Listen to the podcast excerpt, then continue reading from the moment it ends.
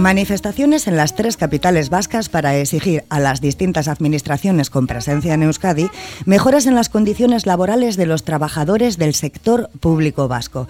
Se pide desbloquear las mesas negociadoras, el fin de la temporalidad y de la privatización de los servicios en el sector y la recuperación del poder adquisitivo perdido.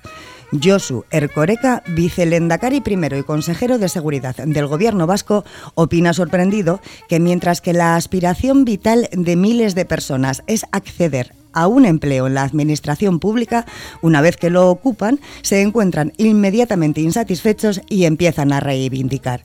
Si es que tiene razón el vice, el vice del Endacari, ¿cómo somos? ¿Cómo somos eh, de verdad insatisfechos crónicos laborales y enganchados al reivindiqueo? Así en general. No tenemos remedio.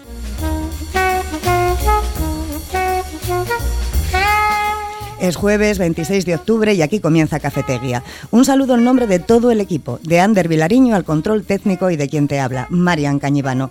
Hablaremos hoy de la obra de teatro Las playas de la memoria, programada por la asociación Gogo Ancestau, que se representa este sábado en la Escuela de Música y aborda el tema del exilio de los niños de la guerra, de la tercera edición de Minchoca en Portugalete, del cierre de una contrata en Amazon en Trapagarán que deja a 23 personas sin trabajo y de cómo los han acabado en cinco días con los más de 15.000 vales del programa Bono.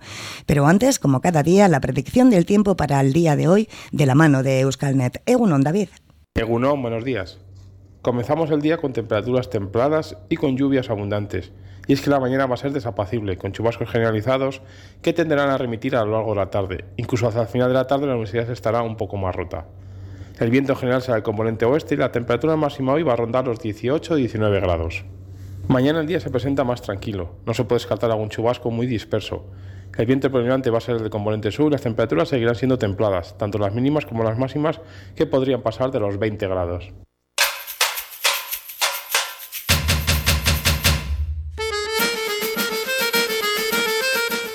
Pues ya estamos aquí todos y todas. Andrea Uña. Egunon, ¿qué tal estáis? Sabino Santolaya. Hola. E Iñaki Irasuegui. Hola, Egunon. Egunon, Egunon a los tres. Eh, vamos a empezar por Sestao, por Gogoan Sestao, que es Asociación, para, la Asociación para la Recuperación de la Memoria Histórica. Se ha programado para este fin de semana una obra de teatro sobre el exilio de los niños eh, de la guerra, de, bueno, el exilio de los niños vascos en la guerra, bajo el título Las playas de la memoria. Su autor, Luis Alonso, ambienta la historia en, en esa vida de los menores que embarcaron en el vapor de La Habana en mayo de 1937 con destino a Gran Bretaña, cuando se estaba llevando a cabo pues, la, la, ofensiva, la ofensiva más importante sobre Vizcaya. ¿Qué opináis? Una obra de teatro para explicar, para explicar la historia. A mí me parece Sí, sí. A mí me parece mm, muy bien que no solamente eh, se, se, den conferencias, se hable, eh, se, se, conmemoren fechas, sino que también las imágenes, eh, la historia, eh, la transmisión oral y en este caso con una obra de teatro que además ya creo que hace años hubo otra, aquí también en Sestao, otra, otra eh, otra obra de teatro. Me parece muy bien, pero por lo que estoy diciendo, por la redignificación y, y sobre todo porque no eh, se olvide la tremenda, es que no sé, a mí lo de guerra civil y eso, bueno, entraría en otra dinámica, como llamarlo, ¿no? Pero que esa barbaridad que, que pasó en, en, en, aquellos años y sobre todo en el año 37-38 con el tema de los bombardeos y cuando llevaron a, los niños y las niñas eh, fuera para preservarlos de, de todo este horror, me parece, vamos, maravilloso. Yo bajo comentar ¿no? que estas iniciativas, eh, en principio, poner en, valor y felicitar el trabajo que se realiza ¿no? desde de estas aso asociaciones, que bueno, al fin y al cabo, con el trabajo de hormiga a hormiga, ¿no? buscando en todos los en todos los registros y demás, pues son capaces ¿no? de, bueno, de trasladar y de a, armar ¿no? una, una acción de información que creo que es necesaria e imprescindible para no perder la, la memoria. ¿eh? De, de hecho, son todos trabajos intrínsecamente ligados con la memoria histórica y por lo tanto, vamos, en primer lugar, felicitación a Gogoa en este caso y al resto de, de asociaciones que trabajan ¿no? por reverdecer y tener en activo la memoria histórica, porque ya decían algunos, ¿no? que si algún pueblo olvida su pasado está condenado a repetirla. Y bueno, para, por lo menos intentar evitar eso. Me vais a permitir hacer una referencia, porque estamos hablando ¿no? de los de los sacrificios y de los sufrimientos que tuvieron este, ¿no? en ese momento, en el 37, los 800 eh, niños y niñas que tuvieron que salir, al fin y al cabo, en barco para Gran Bretaña, en este caso estamos hablando. En estos momentos, si me permitís, aprovecharía esta onda para denunciar la pasividad que existe hoy en día en Europa y en el resto del mundo, dirigidos por Estados Unidos, en permitir el genocidio que está llevando a cabo Israel con el pueblo palestino. Ahí queda eso, para que cada uno también, pues al fin y al cabo, tome su, su, su nota. Para que no haya que hacer una obra de teatro para dentro que no haya de que hacer una 50 obra de años, teatro ¿verdad? porque ¿no? estamos viendo los genocidios que están llevando los israelíes, israelitas con el pueblo palestino. Y esto no quiere que con eso quiero blanquear a Hamas, no, Hamas tiene hecho acciones terroristas y por lo tanto eh, no de aquí también mi, mi condena. Pero el, el abuso de poder y el abuso de, la, de las armas y de los bombardeos y la destrucción masiva de, de un pueblo creo que es denunciable. Sí, si fuera por eso en Euskadi no, no se hubiese quedado ni un baserri en pie. ¿eh?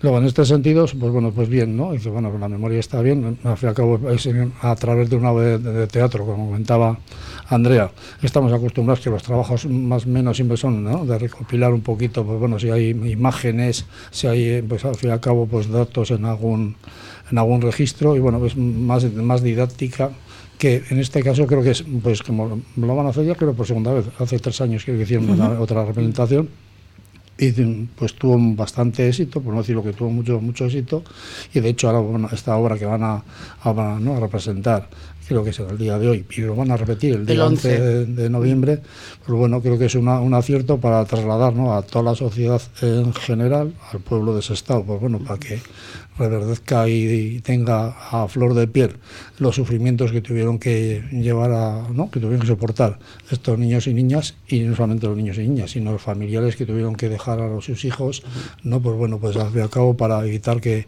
que los machacarían a bombazos como estaba ocurriendo en aquellos momentos. Iñaki. Sí, bueno, este tipo de historias la verdad es que son bastante necesarias, pero también un poco desagradables el recordarlas, ¿no? Y desde luego esta escenificación tiene que tener unos tintes de dramatismo pues muy importantes, ¿no? Es decir, seguramente si no habría este tipo de organizaciones que, que promueven el, el recordar lo que pasó, yo personalmente, que mi familia origen por parte de mi padre de Sestao, pues yo no sabía que habían bombardeos Sestao. Y, sin embargo, pues ahora estamos viendo que dice, "Oye, hay unas reglas de juego en las guerras. Y ¿eh? muy duro, ¿Eh? además, el bombardeo. guerras, no, no, pues tiraron, tiraron contra, contra casas normales. O sea, es decir, ahí no se trata de que iban a volar altos hornos por no sé qué. No, no, tiraron contra casas normales, y unos cuantos. Y, y a mí me parece, por ejemplo, muy dramático, aquí hablamos de los niños. Jo, a mí me parece durísimo, pues unos padres que, que mandan a dos, a tres y hasta cuatro. Yo tenía tres. Yo tenía una tía que fueron tres de Sestao, para, uno para Rusia, otro para... Bueno, y se quedó a vivir en Cuba, Rusia. Inglaterra, Cuba, cosas. allí, o sea, soltar tres hijos eh, en un año 37 con el lío que había aquí, no sabiendo qué va a ser de ellos, o sea, por los chavales, bueno, duro porque dejan de ver a los padres, pero seguramente igual el chaval con otro montón de chavales, pues como cuando van a la clase, ¿no? Igual hasta en el tiempo se van, digamos, perdiendo, pero los padres, los padres eso tiene que ser tremendo, tremendo. Yo conocí a una señora que había sido una niña de la guerra, la habían llevado a, a Inglaterra, o sea, a, a Inglaterra, sí. Y no es que fuese triste, es que no volvió a ver a los padres. No sí, volvió a verles. sí. O sea, perdió se todo contacto con la familia porque perdió toda la familia. Sí, de aquí del País Vasco fueron muchísimos a Rusia, Cuba, Inglaterra. Y lo que no hay que perder es que- eso, que no volvieron. Muchos, otros vol- pudieron volver, otros se quedaron porque quisieron y otros no pudieron volver, o sea, por muchas circunstancias, ¿no? Y eh, yo, eh, a mí me parece muy bien además la puntualización que ha hecho eh, Sabin sobre el tema de mm, los conflictos y, y que tomen notas y eh, lo que es vivir bajo bombas. Eh, pero eh, yo solamente voy a decir que en estos momentos el pueblo palestino lo que hace es defenderse. Eh, por eso no, no, haría ninguna puntualización de, de, unas cosas a otras. Actualmente es un genocidio el que están haciendo, como lo mismo que en todas las guerras. Cuando tiran bombas contra la población civil son genocidios. Lo primero que tienen que hacer es salvaguardar y no ir a las poblaciones civiles para hacer tanto daño donde, donde caen efectivamente pues personas que de, todos los bandos y de todos de todas las ideas y de, vamos eh, hacen el más daño posible y en estos momentos lo que está pasando con el pueblo palestino que no se levante eh, a nivel internacional y que no paren esto y que sí que además es comparativo. O sea es muy comparativo porque aquí salvaron niños eh, además había 34.000 en Sestao, concretamente 800, pero 34.000 niños que tuvieron eh, que salir, además que otros países eh, abrieran los, los, brazos y que, y que lo recogieran. ¿no? Pues mira, pero el tema de las guerras es tremendo. Vamos para atrás porque ahora no están saliendo los niños palestinos. Claro, sí, sí. Entonces es muy, muy es, es, una comparativa muy triste, pero que basta ya, o sea, no se puede. Yo cuando están además haciendo ahora mismo con el tema de aquí cuando tristemente existía eh, ETA, todo el pueblo vasco era ETA, no, es que se tiene que diferenciar, o sea, se tiene que diferenciar eh, perfectamente lo que has dicho de, de Hamas y lo que están haciendo eh, con, el, con este pueblo de que en realidad es una invasión total, un genocidio. Sí, vamos, no quiero abundar más en el no, no quiero abundar más en el tema de israelita con, con Palestina porque si no tendríamos para este programa y creo que vamos para las tertulias de vamos a proponer ¿eh? un mes hasta que no sea no alguien con dos dedos de frente o tres y, algo más pegaría un golpe en la mesa para vamos a fin y al cabo esta desfachatez que están llevando a cabo todos los países importantes del mundo encabezados por Estados Unidos, pero hablo de Alemania, Francia, Italia, eh, Inglaterra, etc., etc., que al fin y al cabo no están azuzando por una parte diciendo, pues bueno, pues no, ten un poquito de cuidado, pero no machaques mucho, ¿no? Y, vamos, y están viendo el machaqueo total. Y, vamos, y, asesino de que están llevando al frente. En este sentido, volviendo al tema de, ¿no? del trabajo de estas asociaciones, yo creo que vamos a es bueno, ¿no? Es bueno que se, que se lleve a efecto, que se siga trabajando. ¿Por qué? Porque poner negro sobre el banco de lo que ocurrió, pues está bien, porque, como comentaba Iñaki, pues bueno, pues él lo, hace una referencia en un tema de información pues que desconocía, ¿no? El bombardeo, en este caso, de, esto de, de, ese estado. Lo que mm, yo intuyo, y vamos, tengo por referencia, porque algo, algo hecho de estas cosas en el, sindicato, vamos, pues el asunto es de que, bueno, todo cuando vas indagando, indagando es para poner negro sobre el banco de aquellas atrocidades que se estaban llevando a efecto por un bando en este país que, ¿no? Pues los franquistas, por no llamarlo de otra manera, que estaban a fin y a cabo campando sus anchas y haciendo las tropelías y asesinatos, ¿no? Con el resto de la gente que no pensaba igual que ellos. Exactamente. Bueno, no, no voy a, incidir más en el asunto, ¿no? Este tema, pues muy bueno desde el punto de vista de que la memoria se mantenga y la gente sepa la realidad de lo que pasó, que eso no es malo. Lo malo es dejarlo ahí siempre entre grises. Oye, si hay que poner blanco sobre negro, pues será blanco sobre negro y cada uno pues eh, pensará y asumirá las responsabilidades que tenga que asumir, si es que son asumibles algunas. Pero eso de dejar las cosas siempre en gris para que parezca que está, pues no está bien. Y sobre todo contar la realidad, porque todavía no se cuenta la realidad. Hay libros de texto que son escritos desde los vencedores y no se cuenta la realidad. Y en las universidades y en los institutos y en las escuelas no se cuenta, porque esto que estamos hablando del 37 del 38 han pasado 84 y 85 años, pero es una realidad que todavía hay algunas personas vivas, sobre todo hijos y sobre todo nietos, que tienen las represalias del franquismo, en este caso, eh, muy vivas y que se tiene que, contar, pero se tiene que contar la realidad.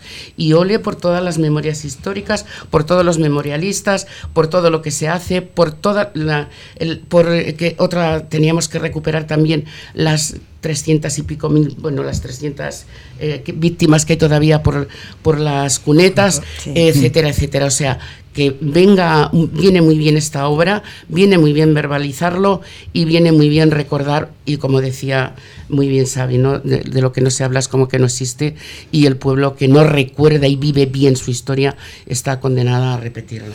Pues de algo tan triste como asfaltar encima de la muerte, que es lo que hemos hecho, eh, vamos a pasar a un tema un poquito más alegre. O sea, la vida es blanco y negro, tal y como habéis dicho. Así que de un tema triste, triste, triste, pues a uno de risa. Hoy a las 7 se celebra en Rialia, en Portugalete, en la tercera edición de Minchoca, con la presencia de los actores John eh, Plazaola, Anne Lindane, Telmo Yurreta y Anne Guerra, que hablarán cada uno durante un cuarto de hora eh, con el humor como tema principal. Minchoca es un espacio para oír, disfrutar y conversar, impulsado por el Servicio de Euskera del Ayuntamiento de Portugalete y en esta edición pues se ha decidido que el tema central sea justo ese, el del humor. Se llama eh, Humorearen Coloreak, eh, los colores del humor.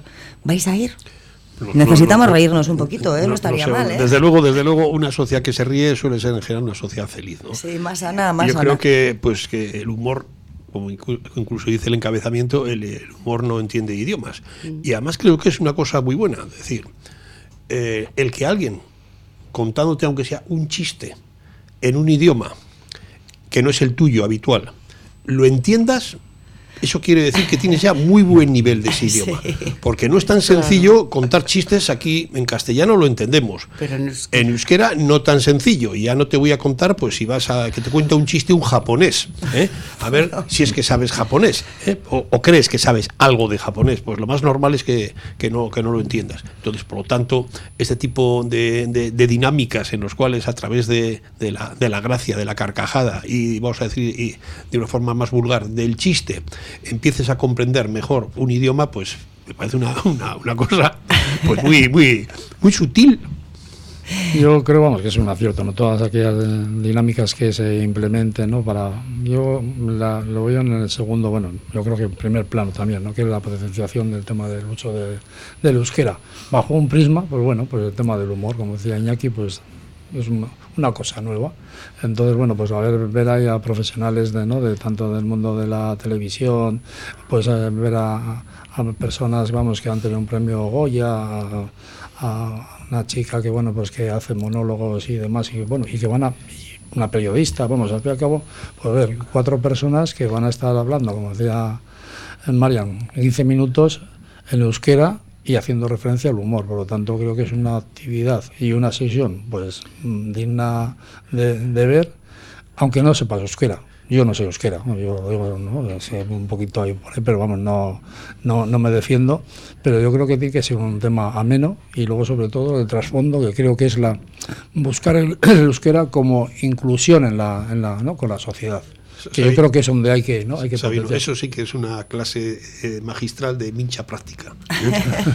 claro, eh, yo también lo veo ahí desde la potenciación de la lengua, que estamos en un país con, con, dos lenguas cooficiales, el euskera y el castellano, y que se tiene que empezar ya eh, a potenciar, sobre todo porque además el, eh, el euskera eh, no es un coste, es un valor añadido. Y eso ya critico un poco, voy a entrar un poco en la crítica con el tema del euskera, que no se fomenta mucho eh, es, las subvenciones para aprender euskera.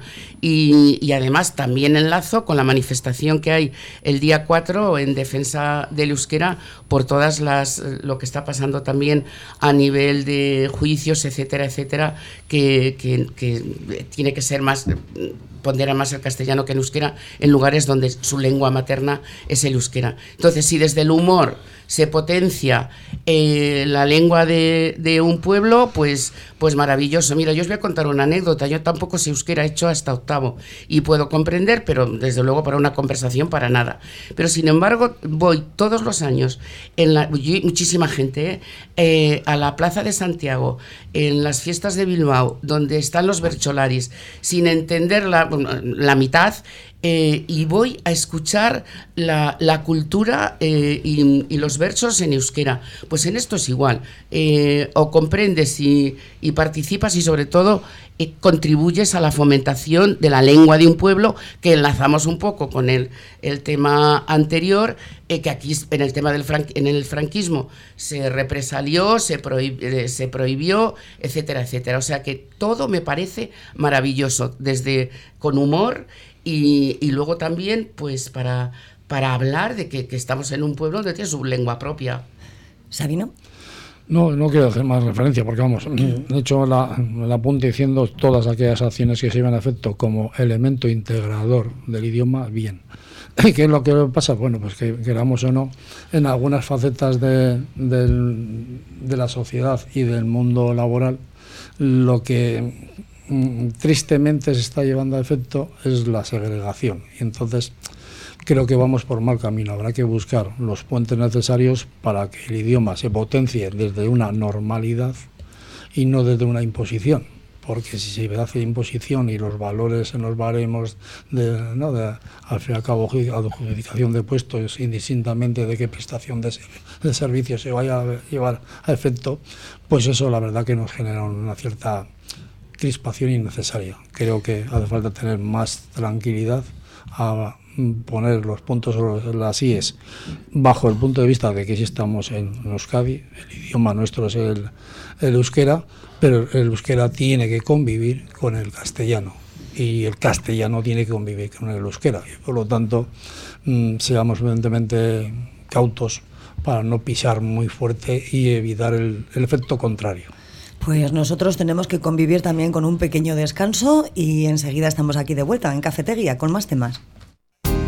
Videsmar en Portugalete, además de ser un centro terapéutico de psicología y logopedia, concertado con la Diputación Foral de Vizcaya, dispone de espacios para actividades a lo largo de todo el año. Yoga y relajación, mindfulness, pintura creativa, autoestima y collage, costura, manualidades, reciclaje, bisutería o talleres para la mejora de la capacidad de comunicación social o la escuela para padres con niños o adolescentes, donde cada mes se tratan temas relacionados con su educación.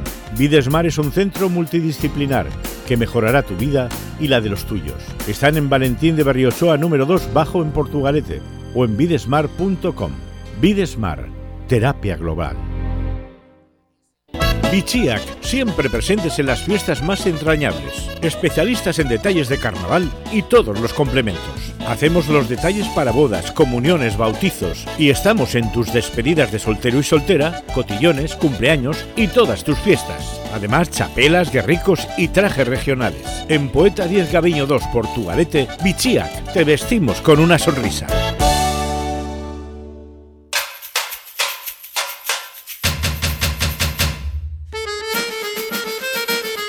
Pues antes de continuar con nuestro tercer tema de la mañana, Andrea, tenías una puntualización del anterior, ¿verdad? Sí, sí, es simplemente eh, una puntualización, que efectivamente la confrontación no, pero hay un. El, el, Tribunal Constitucional ha tumbado una sentencia donde en lugares donde solamente se hable el euskera, porque además es una lengua eh, nativa del País Vasco y donde no ha llegado el castellano, y ya sabéis, no vuelvo, quiero volver a repetir, por qué se introdujo el castellano, porque era una, una lengua prohibida por el franquismo. Eh, no se, se tenga que, que, hablar gente que no sabe eh, castellano hablarlo.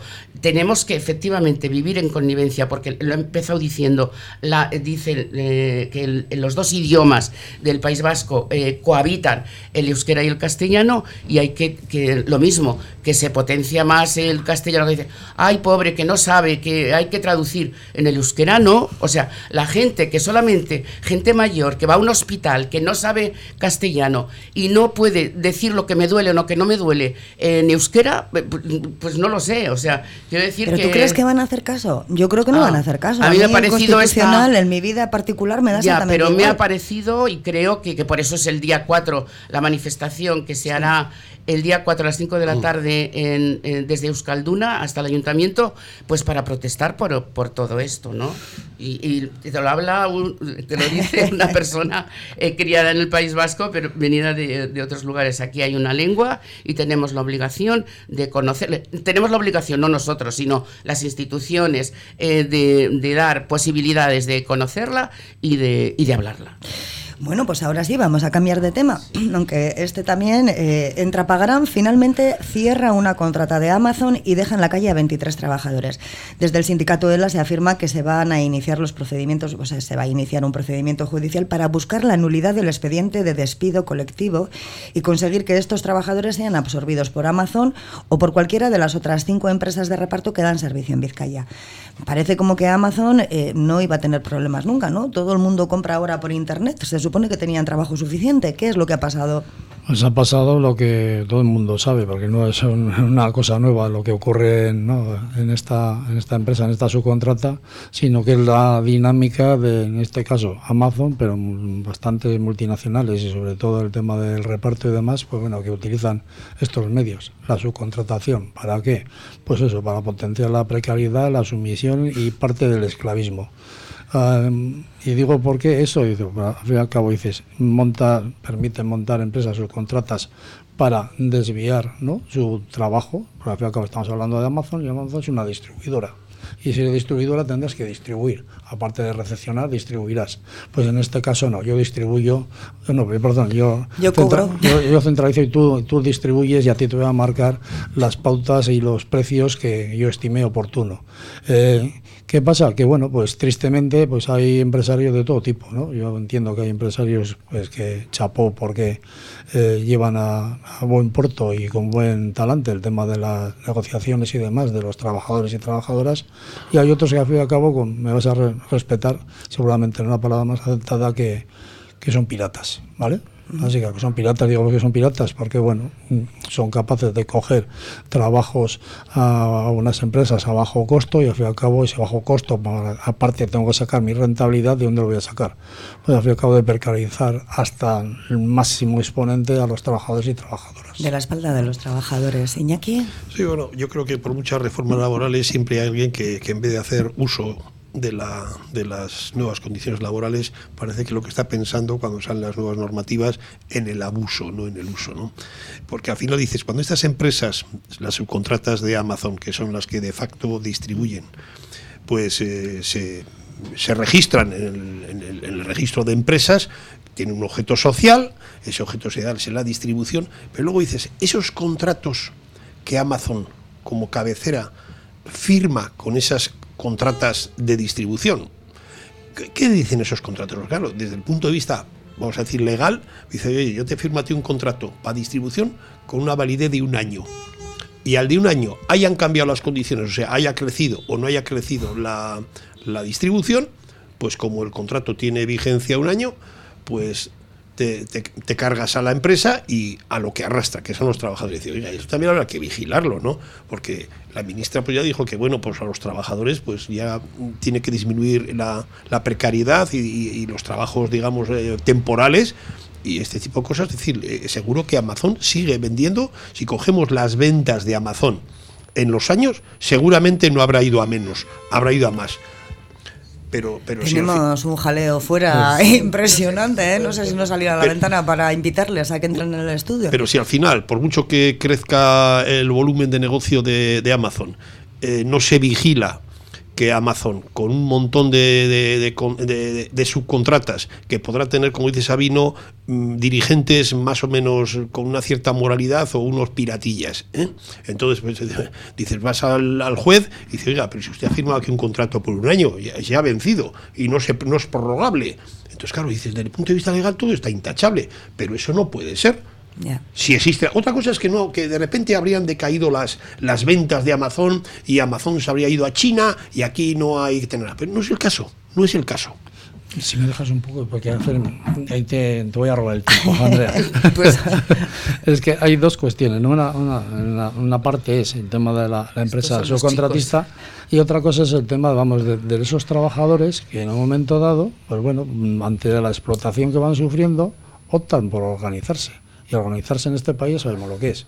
Es, al fin y al cabo, pues mm, sindicatos tenemos de, varios y por lo tanto cada uno tiene la opción libre de hacerlo y en este caso, bueno, pues afilian a un sindicato, en la noticia viene el lab, puede haber sido cualquier otro, en los cuales lógicamente lo que intenta es organizar a los trabajadores y trabajadoras. ¿Para qué? Para mejorar sus condiciones de explotación que están viviendo. ¿Qué es lo que pasa? Que estas movilizaciones, estas reivindicaciones no le gusta a papá Amazon Así de claro. A Amazon, Yankee, no le gusta el tema que las personas estén organizadas y sindicadas. y ha habido conflictos en Madrid y ha habido conflictos en muchas partes del Estado. ¿Por en, qué? En Trapagarán, Sí, hubo sí, en su momento sí. huelgas. ¿Para qué? Pues bueno, al fin y al cabo para reivindicar y al fin y al cabo organizarse y al fin y al cabo hacer frente ante la explotación que me quieren imponer. Entonces, en esta cuestión, lo que viene diciendo, hay que renovar el contrato. Aquí me están saliendo revoltosos. Por lo tanto, Cierra. corto el grifo y estos van a la calle. Entonces, A ver, sí, precisamente. Es- Estoy habituada a que cuando hay más hombres tertulianos sean los que ocupen el espacio, pero no pasa nada, porque yo eh, enseguida recupero. Y además me ha quitado el discurso, ¿saben? Porque precisamente Vaya, por lo Dios. que pasa es efectivamente cuando los trabajadores se, se juntan para luchar por sus reivindicaciones es donde viene el conflicto. Porque además el tema de las subcontratas, estamos hablando ahora de Amazon, pero no nos olvidemos de la subcontrata de los ayuntamientos para las empresas, para los cuidados, las subcontratas de la Diputación para los cuidados, las subcontratas, donde siempre ganan.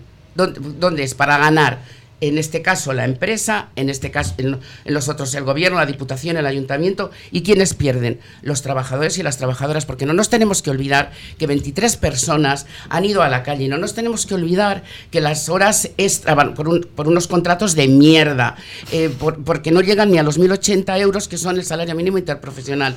Eh, son los que están perdiendo, trabajando horas sin cobrar. Eh, a la- al año, como ha dicho mi bien Iñaki, eh, esta empresa ha cerrado. No sé si se pueden abrir otras o lo que sea, pero el problema es que hay 23 personas en la calle por una subcontrata que, que les tenía con unos contratos de absolutamente miseria, eh, trabajando como trabajan que la que gana es Amazon, que el que gana es la subcontrata y el que pierde siempre, siempre es el trabajador y la trabajadora. Pues eh, eh, sí, han perdido, de momento han perdido sus puestos de trabajo. Eh, parece, no sé, eh, lo comentaba al principio, ¿no? Que todo el mundo ahora compra por internet, entonces parece un poco increíble que Ah, echen eso a es la otra crítica también, Claro, que, ¿eh? que Y echen a la calle. etcétera, etcétera. Bueno, pues vamos a hablar de comercio ahora precisamente porque yo no sé si se estará dando la vuelta a la tortilla. Pero en tan solo cinco días los gechotarras han agotado los 15.100 vales de gechobono que estaban disponibles. En esta nueva campaña organizada por el ayuntamiento van a ser 200, eh, 291 los establecimientos donde se van a poder canjear entre comercios, academias, empresas de servicios personales y de ocio deportivo pues del municipio de Guecho. De momento el ayuntamiento no ha informado sobre una ampliación para sacar a la venta más unidades, pero ya es un hecho que se les ha quedado corto. Se les ha quedado corto. Por cierto, cada 20 euros te suman 5 y cada 40 te suman 10, o sea que está muy bien, ¿eh? Andrea, empezamos por ti ahora. Bueno, nada, que además no voy a robar mucho tiempo porque yo creo que estaremos. Aquí eh, no se roba nada, aquí se comparte de el acuerdo, tiempo. eh, que bueno, que, que es un éxito. O sea, si se- en cinco días eh, los bonos que han salido ya se han agotado, estaría Y además creo que eh, con esos bonos eh, de esta tirada, la inversión es de 750.000 euros. Bueno, la inversión, el, el- el- el gasto es de 750.000 euros. Pues lo que tendría que hacer el ayuntamiento es, es eh, sacar más. Quiero decir que si en cinco Sí, días. eso estaba diciendo. pues mm, totalmente, bueno, a favor de que 5 euros cada 20 y 10 cada...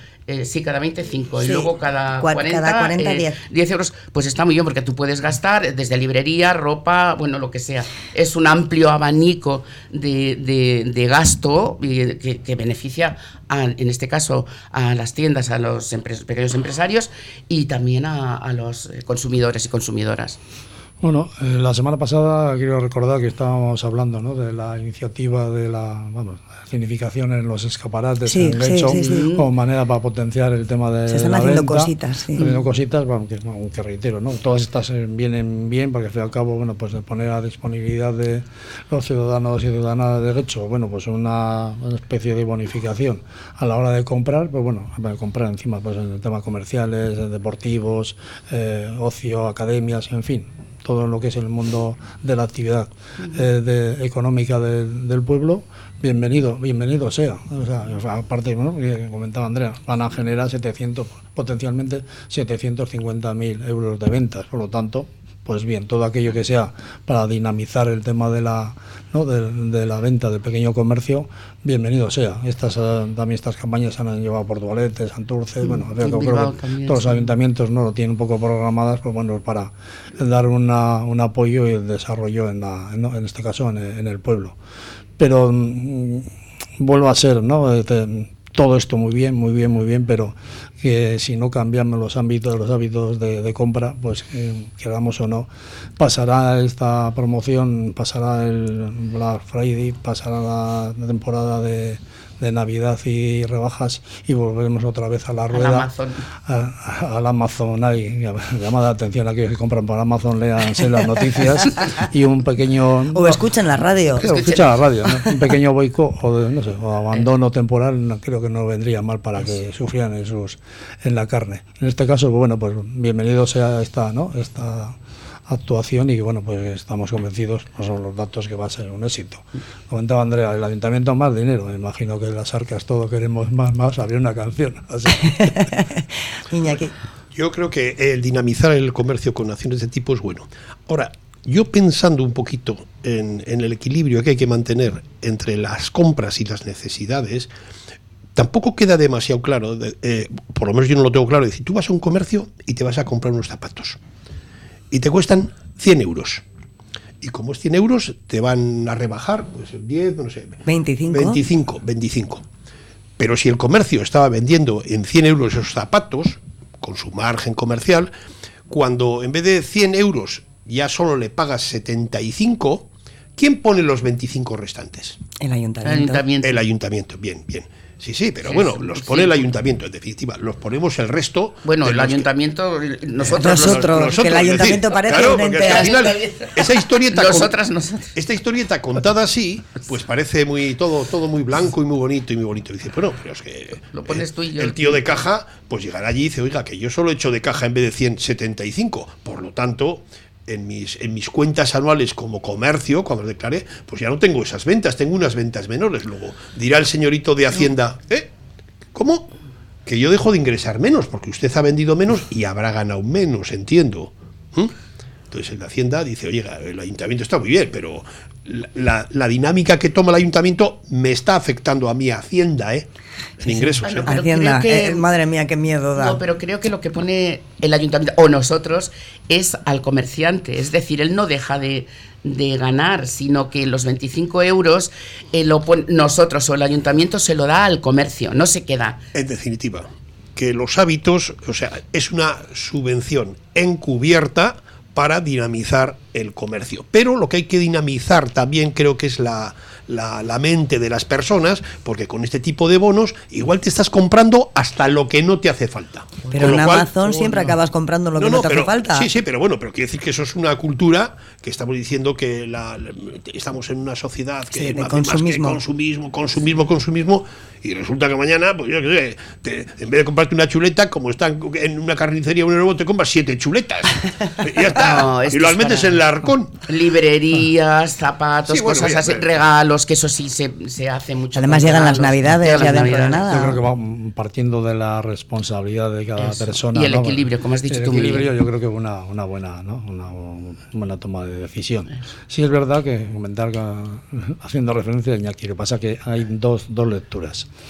Una parte sí es lo que sale de caja del ayuntamiento, es decir, de todos los contribuyentes, en este caso de Guecho, pero cuando se hacen en expansiva de otros municipios, vamos a decir que entre todos que estamos de esta mesa, y del resto salen, ¿no? Al fin y al cabo, esos dineros.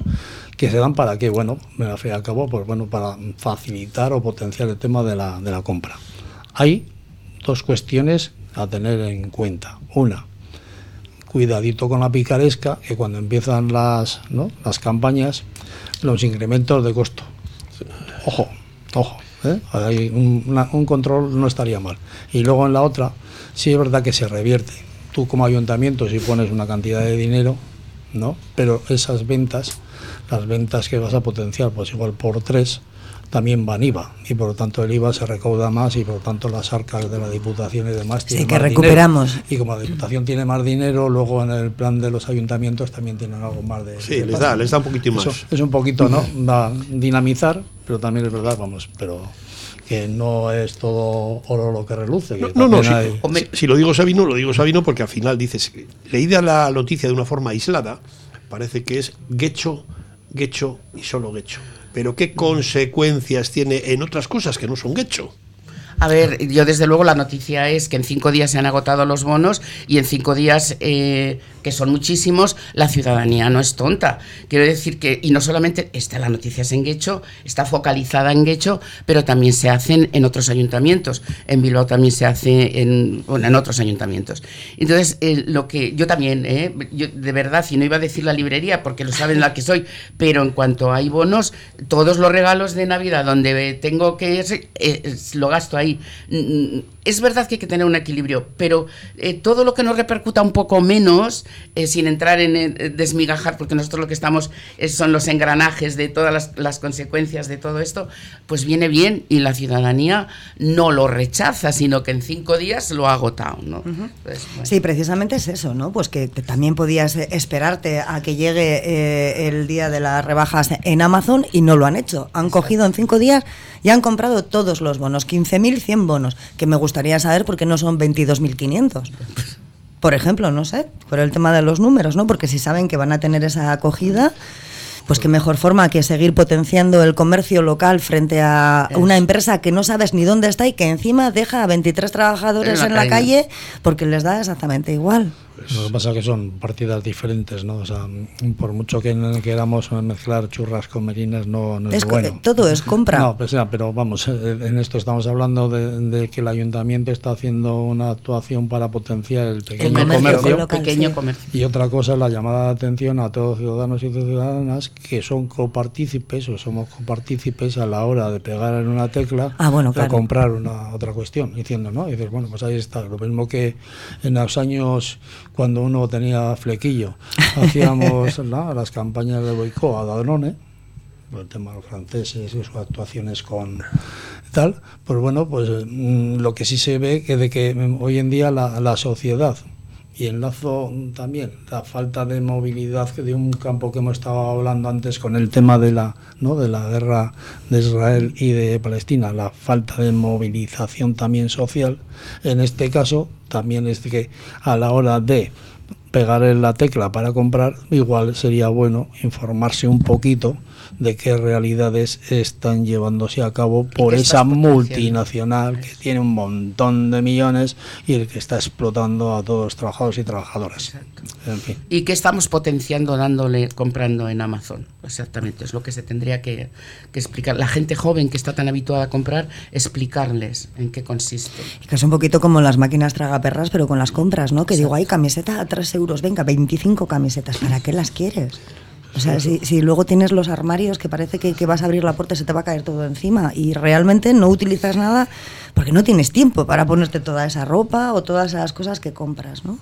Eh, pues bueno, creo que nos hemos quedado, nos hemos, creo, no, no, me están indicando que nos hemos quedado sin tiempo eh, por hoy. Andrea Uña, Sabino Santolaya e Iñaki Irasuegui. Os doy las gracias por haber venido en esta mañana de, jueves. Y nada, hacemos una pequeña pausa y enseguida volvemos con Paco Gandoy y Ricardo Devis, que nos van a hablar de la inteligencia artificial. En Fast Copy lo nuestro es la papelería y la copistería, además de la impresión 3D personalizada. Por eso llevamos ofreciéndote nuestros servicios desde 2013 en Portugalete, Peñota, junto al Colegio Santa María, en la calle Hermanos de la Instrucción Cristiana 4. Fast Copy en Portugalete, Peñota. Perfumería Náyade es cosmética de confianza. Llevamos muchos años dedicados a los cuidados más personales, ayudando con los mejores consejos a cada mujer. En la avenida Ávaro 14 de Portugalete, Perfumería Náyade, complementos, cosmética y salón de belleza. Bar Restaurante Mendy Berría. Hemos cambiado de ubicación para ofrecerte un mejor servicio. Ahora estamos en María Díaz de Aro 3, en Portugalete. Disponemos de menú del día, raciones y comidas concertadas y para llevar con la calidad de siempre. Disfruta del auténtico pulpo gallego en nuestra terraza privada. Mendy Berría, en María Díaz de Aro 3, junto al puente colgante. School Bar, junto a la playa de Ciervana gran variedad de cerveza y todos los partidos europeos, de liga y por supuesto del Athletic. Schoolbar, pasión por la música y la buena cerveza, en Ciervana, donde la montaña besa la mar. La inteligencia artificial, para bien o para mal, nos guste o no, ya ha llegado y no va a desaparecer. Su uso público podrá ser regulado, pero su utilización empresarial presenta un buen puñado de retos que no se pueden simplemente soslayar o demorar. Los proyectos en curso deben ser reformulados para que su producto final sea compatible, pero sobre todo los equipos directivos empresariales han de adoptar criterios estratégicos claros de posicionamiento y proyección sobre esta disrupción. Esta, esta presentación que acabo de, de hacer no es mía, pertenece a la página web de una empresa bilbaína denominada Bilbao AI, una empresa de consultoría tecnológica y productividad centrada en la aplicación de inteligencias artificiales generativas en el ámbito empresarial y profesional. Y está con nosotros su director, Ricardo Devis. Ricardo, buenos días. ¿Qué tal? Buenos días. Buf, menudo, menudo, ¿cómo diríamos? Lío, ¿no? Con esto de la inteligencia artificial y además en el ámbito de la empresa. ¿Qué es una inteligencia artificial aplicada al ámbito de la empresa? Em, bueno, es la inteligencia artificial que, la mayoría de la gente puede entender más o menos lo que es. Es decir, es, son máquinas, instrumentos que operan como si tuvieran inteligencia y ahora se trata de aplicarlo pues, al ámbito empresarial. Es decir, esa inteligencia que normalmente eh, se desarrolla por personas en las empresas, ahora lo pueden hacer en parte, por lo menos, lo pueden hacer este tipo de máquinas. Bueno, entre las decenas, decenas ¿eh? de referencias eh, que encontramos en tu currículum, nos centramos, por ejemplo, en estas. En la Universidad de, Deusto, director del máster de redes sociales, artífice, coordinador y profesor del máster de ingeniería de software y coordinador y profesor de diploma de especialización en soluciones de Internet. Lo digo de carrería porque hay unas cuantas. Director del curso de especialización en Enterprise Application Integration de la Universidad de Castilla-La Mancha. Sí, bueno, e, esa fue una fue una época divertida y además muy, muy densa, muy densa académicamente hablando, sí. Pues eh, todavía hay más. Coordinador y profesor del curso de expertos de inteligencia artificial de la Universidad de Oviedo. Aparte de ser, habitual conferenciante, profesor en otras universidades, autor de varios libros. Pues este, este es el perfil de nuestro entrevistado. Bueno, eh, así suena mucho, pero son muchos años, así que... Bueno, pero al final mm, son muchos años eh, que son el, resultado de mucho, de mucho trabajo, de mucho esfuerzo y de mucho estudio, supongo, eh, Ricardo, ¿no? Eh, yo creo que sí. Claro. Eso es. Y llega la inteligencia artificial. Y es un poco lo que nos ha impulsado a, tenerte hoy aquí. Además, te lo agradecemos porque sé que andas muy liado. Pero con esta enorme trayectoria profesional que tú tienes, una pregunta simple y desde la base. ¿eh? Si la inteligencia artificial es un campo de la informática que se enfoca en crear sistemas que pueden realizar tareas que normalmente requieren inteligencia humana, como el aprendizaje, el razonamiento y la percepción, ¿qué papel le queda ahora a la inteligencia humana? El, papel que ha tenido siempre. Vamos a ver. La inteligencia humana es sobre todo disruptiva. Los grandes avances de la humanidad, quizá uno de los mayores sea el de Newton, eh, han venido de mentes brillantes. Sí es cierto que las, máquinas de inteligencia artificial, por ejemplo, en mi caso, el 80% de lo que yo sé y hago seguramente lo puede hacer mejor una máquina. Bueno, seguramente no, seguro. Yo puedo tener una cierta cultura literaria, por ejemplo, pero una inteligencia artificial pues, eh, me puede hacer resúmenes de libros que yo no me da tiempo en la vida a leerlos. Como decía Borges, no hay tiempo para leer tanto mm. para los humanos. Así que por lo menos un 80% lo va a hacer mejor que yo. Ahora, yo confío en que ese 20% restante yo lo voy a hacer de manera que ninguna inteligencia artificial pueda sustituirme. Has dicho confías. Confío, sí. Ese es el único territorio entonces que nos queda. sí, pues la cosa va muy rápida. vamos a ver, si no hay ninguna característica diferencial y yo únicamente hago cosas que una máquina puede sustituir con ventaja y con ahorro económico, eh, ¿qué sentido tiene que yo continúe? Bueno, bueno, bueno, pero es que Mm, los sistemas eh, pueden percibir, atención, eh, su entorno, razonar sobre el conocimiento, procesar la información derivada de los datos y tomar decisiones para lograr un objetivo dado. Sistemas que piensan como humanos, sistemas que actúan como humanos, sistemas que piensan racionalmente y sistemas que actúan racionalmente. Claro. Bueno, el panorama es desolador, ¿o no? No, es bueno. significa que hay muchas más oportunidades de hacer cosas y de hacerlas más rápido y de manera más, más eficiente. Eh, el común de los mortales, cuando mm. nos hemos encontrado con esto de la inteligencia artificial, nos ha dado un vuelco el corazón, porque fundamentalmente estamos viendo una suplantación. Eh, quizás eh, es un error, lo comentábamos antes de la entrevista, la, informática, los ordenadores también nos dieron esa impresión, esa impresión cuando aparecieron en su momento, ya hace muchos años, pero eh, ¿estamos equivocados en cuanto a esa percepción o es que la información que nos está llegando no es suficiente? A ver, si algo nos ha enseñado la historia es que todo avance se puede, se puede utilizar para el mal. Entonces, ahora hay un avance importante. Eh, ha habido un boom de inteligencia artificial generativa desde eh, finales del año pasado hasta ahora y este avance despliega muchísimas posibilidades que algunas están por desarrollar. Algunas de estas serán para el mal, sin ninguna duda. Eh, pongo un ejemplo, clonar la voz de una persona, por ejemplo la mía, y hacer que hable un inglés de Oxford perfecto, es relativamente sencillo. Clonar mi voz llevaría pues 30 segundos o un minuto. ¿Qué pasa? ¿Que se puede utilizar este clonado de voz en un secuestro express? Pues sin duda. Y, muchas más cosas. No, no quisiera dar ideas, ¿eh? pero, pero es cierto que todo esto se puede utilizar para el mal, como todo. Igual que las impresoras 3D se pueden utilizar para hacer armas, o Internet en su día se decía que era peligroso porque enseñaba cómo fabricar bombas en casa.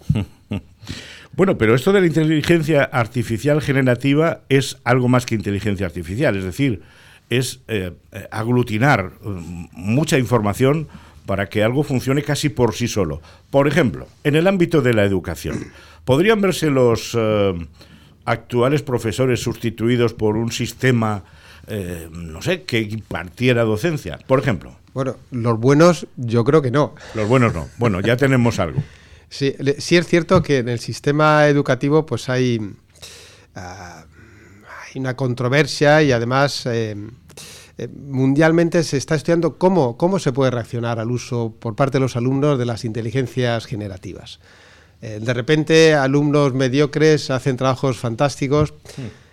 Quizá el sistema de evaluación no sea, no sea el más adecuado. Se está planteando por algunas instituciones volver a los exámenes orales, yo personalmente no creo que esto, que esto sea la solución. Quizá habría que cambiar el modelo de, evaluación. ¿no?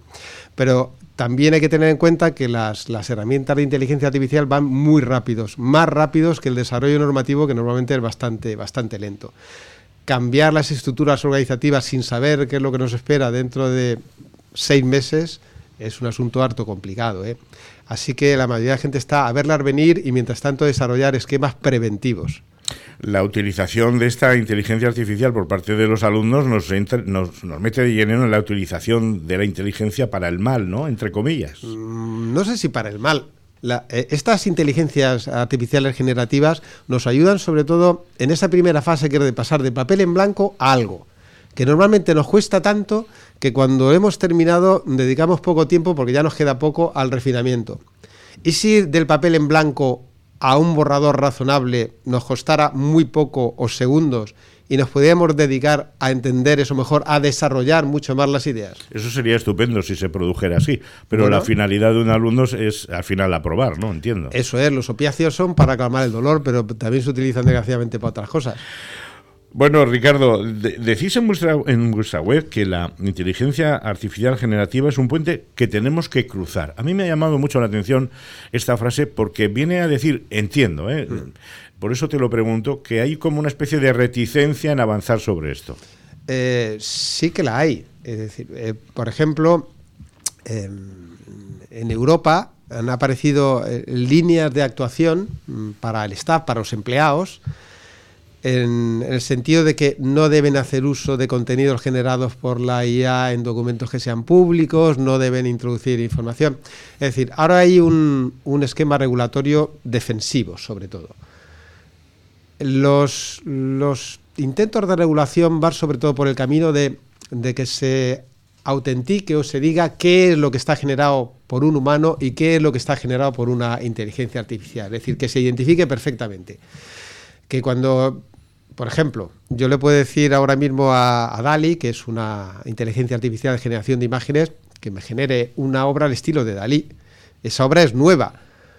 ¿Quién tiene la propiedad intelectual de eso? ¿Puedo decir que esa obra es mía? ¿Me la puedo apropiar? La Comisión Europea quiere que de alguna manera indeleble y que no se pueda además modificar, quede escrito que eso lo ha generado un programa. Porque está por ver qué pasa con los derechos y un montón de cosas. Y sobre todo los derechos en razón de los cuales ha aprendido a hacer ese tipo de, de, de obras, ¿no? Perdona, si yo digo que esa Sí. obra de Dalí es auténtica, ¿habría alguna manera...? No puede ser auténtica porque Dalí está muerto, pero Sí, pero bueno, que se ha descubierto pues, po- en po- una- podría ser similar. A ver, si yo le digo a una IA que, que me escriba la tercera parte del Quijote, dudo yo que, que alcance el nivel de Cervantes. Por lo menos hoy, ¿eh?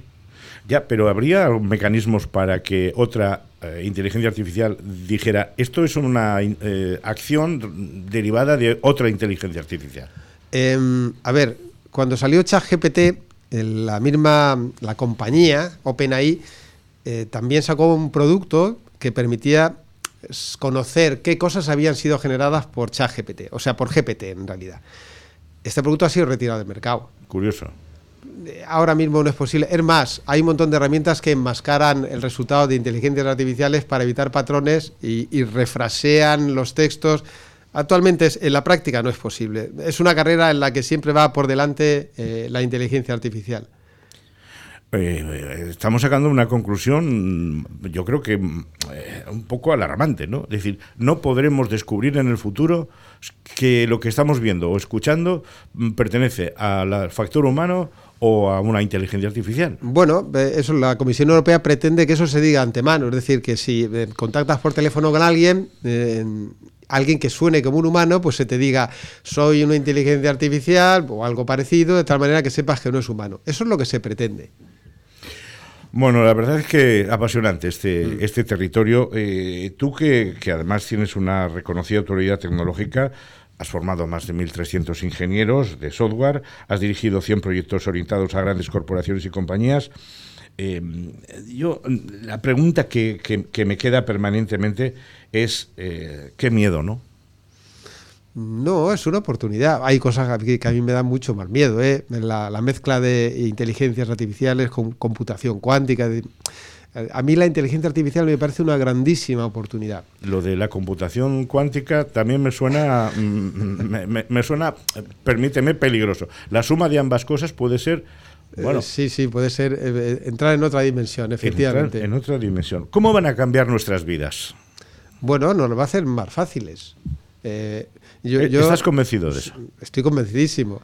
La, la reacción de en una empresa, por ejemplo, eh, en una empresa inmobiliaria que la reacción de textos, por ejemplo, siempre es bueno, por lo menos cuestionable, ahora se están pasando por una inteligencia artificial que lo redacta bien. Y ahora de repente ves que los anuncios están casi todos bien redactados. pues esto dicen, vale, eh, seguramente se habrá ahorrado además mucho dinero en, en redactores y demás. Quizá se hayan perdido puestos de trabajo administrativos, pero lo que es la eficiencia total ha aumentado. Ricardo, lo vamos a dejar aquí porque no tenemos más tiempo, pero tenemos que volver a sentarnos a hablar de esto. ¿eh? Cuando quieras. Porque es apasionante. Eh, esa empresa que tú diriges, Bilbao AI, ¿verdad? Sí. Eh, consulten, consulten con esta empresa porque este señor que está aquí con nosotros hoy en la radio sabe lo que se dice. Apasionante, como digo. Gracias, Ricardo. Muchas gracias a ti.